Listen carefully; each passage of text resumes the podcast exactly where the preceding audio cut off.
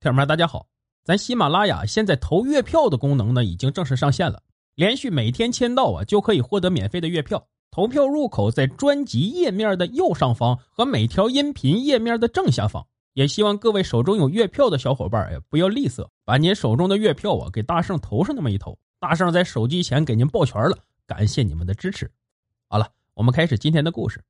今天故事的名字叫做《落眼成意》。话说，在东十里有个算命先生，常年镇口摆摊身形猥琐。早年因患眼疾，瞎了一只眼，算命奇准，人们管他叫瞎半仙儿。这人呢也怪，每天只算一卦，不讲究什么贵人多富克金，穷户少收卦钱。凡来求卦者，只需五十枚大钱，保他一日吃喝即可。这日一早，来了个农夫，满面红光。从皱巴巴的口袋里排出五十文钱，摔在瞎半仙摊前。瞎半仙微微点头，示意他坐马扎上，问他要算什么。农夫呢叫王庆勉，住在邻村，说要算近期运势。瞎半仙把好眼闭上，用瞎眼瞄了半晌王庆勉，这是他独一无二的绝活。因为眼内生障，这只眼就像一只烧制失败的玻璃珠。浑浊不堪，但在算命的时候，他就会用这只瞎眼打量客人，此招叫浑眼看浊事。瞎半仙儿说：“哎呀，你近期有灾，还不小呢。”王庆勉脸色变了变，讪然道：“屁话！我实话告诉你，今日我运气不错，老捡钱。你瞧见这五十钱了没？还是我进城卖面在桥洞捡的呢。”捡了这么大两串，特意跑你这里照顾生意。之前呢，俺没算过命，第一次来你就跟俺说这种丧气话。瞎半仙指了指瞎眼，摇摇头不言语，意思很明显：你将来的事儿，我这只眼看得一清二楚呢。王庆勉仍不服气，哼，你们呢就会编排客人有灾有难，然后诓骗人家钱财。然后啊，再告诉所谓的破解之法。伸手要拿回摊上的五十文钱，想了想，又把手缩了回去，骂骂咧咧走了，说这钱就当被狗叼走了。瞎半仙微神，钱到手了，收摊去旁边店里有滋有味喝酸梅汤解暑。第二天，摊前来了一个读书人，瞎半仙问他要算前程还是补姻缘。年轻客人还没说话，旁边窜出一人，声音炸雷一般：“半仙儿还认识我不？”正是昨天的王庆勉。瞎半仙儿瞧他那副神气样，知道来者不善，就微微点头，嗯了一声。王庆勉大笑道：“嘿，你昨日说我啥来着？近期有恶难，还不小。嘿，昨天我在菜园子里翻地。”咣当一锄头下去，你猜怎么的？挖出一个小箱子，里面有四十三个银锭，可把我家那婆娘给乐的，嘴都笑歪了。看他还敢不敢整日激我没本事没能耐？四十三个银锭啊，夏先生，我忙活一年也挣不了半个银锭这一下子来了四十三个，都愁的不知道咋花了。哎呀，头疼！哎呀，这大概呀就是你说的厄运了吧？言罢，拍了拍虾半仙肩膀。他如此大声说话，引来了几个路人围观。王庆勉饶有兴趣盯着虾半仙看怎么收场。哪知啊，虾半仙一脸平静，咳嗽两声，清清嗓子说道：“我说你啊，近日有恶，还不小嘞，要不咱等几天？”王庆勉讨了个没趣。但因为天降横财，心情大好，也不想跟这糟老头子纠缠，指着瞎半仙儿嘿嘿一乐：“嘿，你这老东西真是煮熟的鸭子嘴硬。哎，得了，我也不跟你一般见识了。”转脸对那读书人说道：“小伙子，你也要来一卦呀？莫问什么前程姻缘，你就问他你能活多少岁吧。”年轻人不以体型行弱之人。王庆勉说这话呢，也是故意恶心瞎半仙儿。年轻人听了，尴尬笑笑。王庆勉舒畅至极，仰脸走了，鼻孔朝天。下半仙儿依旧摇摇头，问年轻人：“呃，客人要算什么？算我能活多少岁吧？”年轻人脱口而出。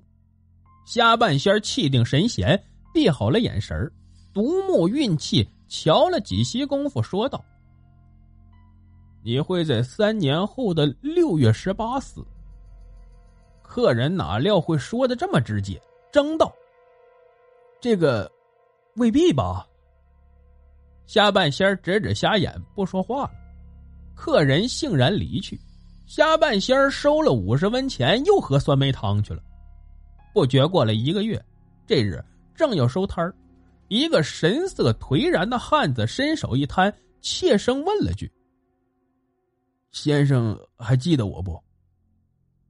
这人一脸倦容，两目通红，头发也白了几绺，非别人，正是掘出银元宝的王庆勉。短短几十日不见，老的甚多。瞎半仙点点头，说道：“哦，认得，认得。”王庆勉说道：“当初啊，就该听先生的话。人常说，命里只有八斗米，走遍天下不满生啊。”原来王庆勉发横财的消息不胫而走，平日八竿子打不着的亲戚闻讯而来。以前呢，他是个出了名的窝囊废。俗话说：“钱是人的腰，财是人的胆。”王庆勉哪享受过这等众星捧月的感觉？一时恍恍惚惚，有求必应。上午，远房老叔借走三两；中午，表舅讨去二两；下午，邻居又拿四两。几天的功夫，近一半的银子被借走了。王庆勉幡然醒悟，这些人都是奔着钱来的，于是狠了心不再借，一碗水不端平，惹得后知后觉的亲戚朋友邻居不快，骂他没有良心。同村一老妪天天堵门骂，说王庆勉狼心狗肺，小时候若不是喂了他几口奶，说不定早饿死了。还有一些平时不怎么打交道的红眼村民都聚在一块斥责王庆勉说：“平日没少照顾他，而今发了财，翻脸不认人了。”王庆勉每日被吵得头脑发胀，精神恍惚，把剩余的银子藏好，锁在大箱子里，加了六把锁。即使这样，某日一觉醒来，银子还是被窃了。村民们哪里肯信呢？气愤之余。把他家砸得稀巴烂，一家三口都被打了。半夜暴雨，夫妻两人抱着儿子，呆呆的瞧着雨水淋淋沥沥，在屋里汇成一个个小水坑，欲哭无泪。这钱没了，还落了个坏名声。王庆敏忽的怀念起以前的日子，虽然窝囊了些，但总不至成为众矢之的。倒完苦水，王庆勉告诉下半仙要搬走了。村里再也容不下他了，之前借出的银子一个铜钱都要不回来。唉，还真是一场恶难呐！王庆勉唉声叹气，瘸着腿走了。日子不知不觉的过着，下半仙儿啊，仍是一日一卦，氪金五十文。有一天，大家围着虾半仙闲聊，说至酣处，都赞他是神仙下凡，看透世间。百卦百灵，忽然有一人站出来说道：“哎，我想到一个事儿，十年前刘元德曾在黄先生这里啊刻过一卦，当时我在场，识得此人。先生说的三年后的六月十八死，为何到现在还活得好好的呢？”刘元德乃是隔壁县城人士，十年前听了意气风发的王庆勉提议。算算自己阳寿几何？下半仙儿告诉他，三年前的六月十八死。乌飞兔走这么多年过去，刘元德及第，正得功名，这一方县郡，贪墨甚多，人称十万老爷。说他的银子有十万两之巨。下半仙脸色严峻起来，独目如电。我这只眼。瞎过眼疾之后啊，便能看到凡人瞧不见的东西。客人生平在我看来就是一段段文字记于册上，无一不准。此孽障刮得无数名高惹，万人唾骂。在我看来，早就死了。再过数载，刘元德东窗事发，家产悉数充公，在监牢里被狱卒几张湿纸贴面活活憋死。据交代证词，他入室后第一笔赃银是个修水渠的商家送来的。那天呢是丁酉年六月十八日，自此泥足深陷。不知道那晚他会不会想起三年前瞎半仙的话？不过那天过后，他确实算是一个已死之人。了，故事就讲到这儿。节目的最后啊，别忘了点赞、评论、转发，感谢您的收听。